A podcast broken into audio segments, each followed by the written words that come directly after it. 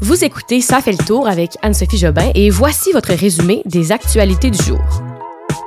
Deux jours avant la fin du masque au Québec, la vie reprend son cours. Trop de demandeurs d'asile selon Legault et un deuxième rorcal aperçu à Montréal. Hello tout le monde, bon mercredi, j'espère que vous allez bien. Moi ça va très bien, c'est encore Anne-Sophie au micro et on y va sans plus tarder avec les nouvelles d'aujourd'hui. On est le mercredi 11 mai 2022. Je débute avec une nouvelle de dernière heure. Un deuxième rorcal a été aperçu à Montréal. Ça fait donc deux baleines à bosse cette semaine chez nous.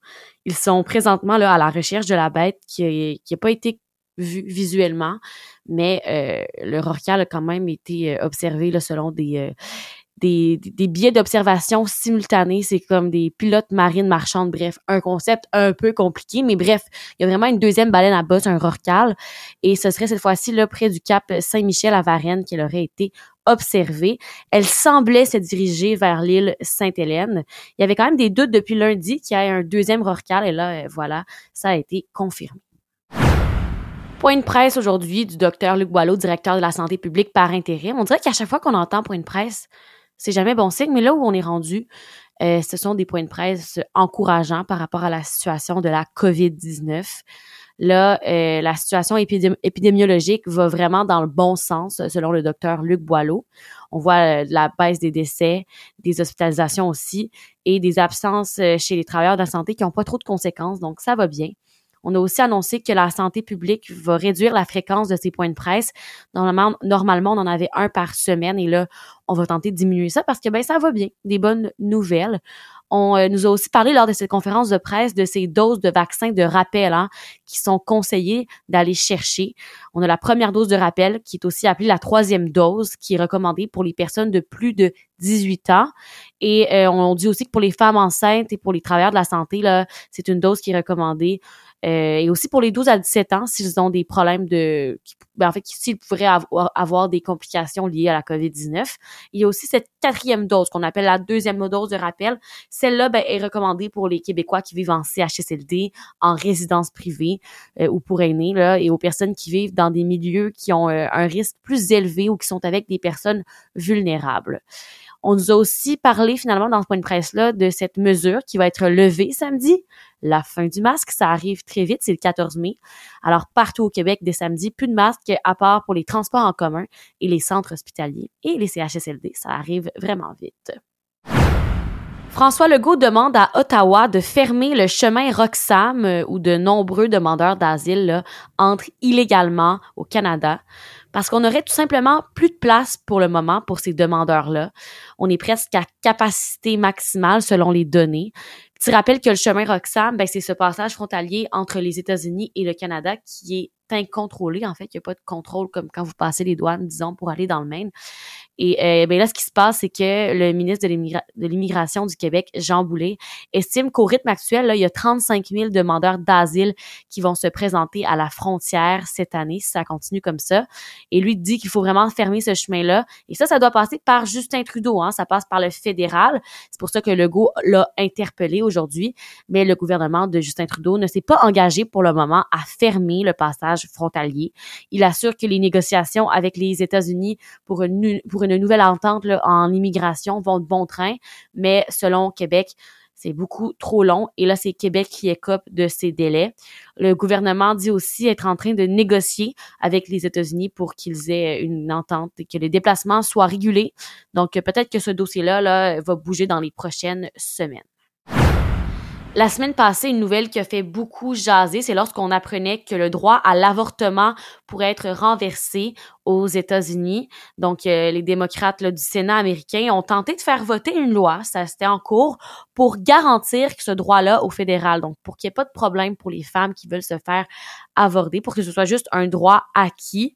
Mais euh, on apprenait aujourd'hui en après-midi qu'ils ont échoué à adopter cette loi.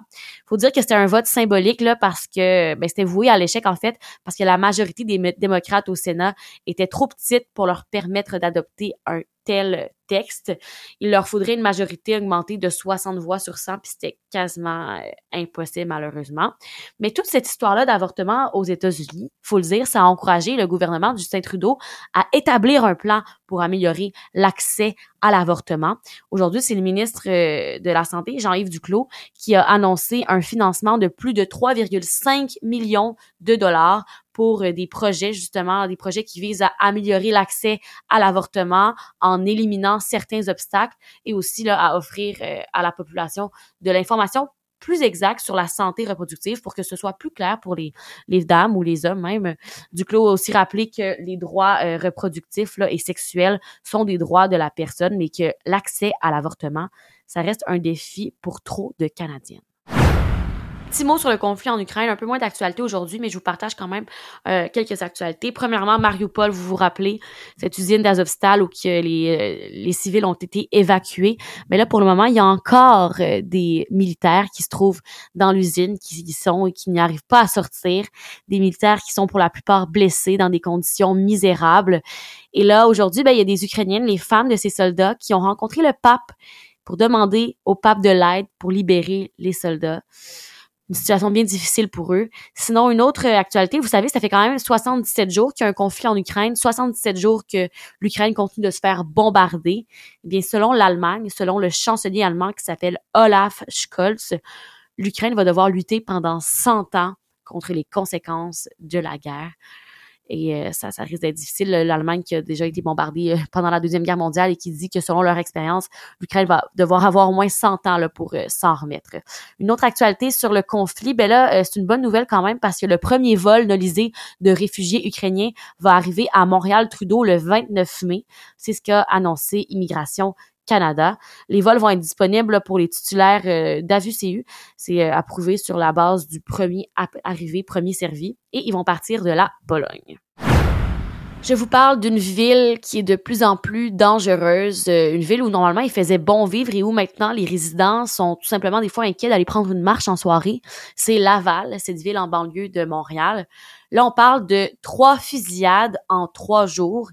Hier, c'est un homme de 33 ans qui a été blessé par balle en plein beau, euh, en plein beau mardi. Là. Et euh, même chose lundi. Et sur la scène d'hier, il y a des vidéos qui ont été enregistrées. Il y avait une caméra de surveillance et toute la scène a été filmée sur la vidéo. On peut voir, il y a deux petites filles de 11 ans qui jouaient dans la rue à quelques mètres de la scène et qui ont été témoins de l'événement. Imaginez à 11 ans, on les voit se mettre à courir là, pour aller se barricader euh, dans la maison. Elles sont euh, tout simplement apeurée. Et euh, les deux policiers se sont occupés d'elle, bien sûr, mais selon la mère qui a été contactée par TVA Nouvelle, il y a une des deux fillettes qui aurait subi un choc post-traumatique. L'événement d'hier euh, est similaire à celui de lundi, alors que plusieurs coups de feu avaient été tirés là, dans le secteur de Chemédé. Les euh, résidents, ben, ils sont allés, les journalistes de TVA, de Radio-Canada, un peu partout, sont allés rencontrer les résidents du quartier, de la ville, qui sont de plus en plus inquiets. Et on se demande là, ce que ça va prendre pour retrouver la tranquillité de leur ville, sans toujours être pressé et stressé à, se dire est-ce que ça va tirer de partout? Donc, euh, j'espère qu'on n'aura pas d'autres histoires comme ça dans la semaine, parce que trois, là, c'est déjà beaucoup. Et voilà, je n'ai pas de retour dans le passé aujourd'hui. J'ai rien d'intéressant pour vous. Donc, je vous souhaite une belle soirée, puis on se dit à demain. Bye bye.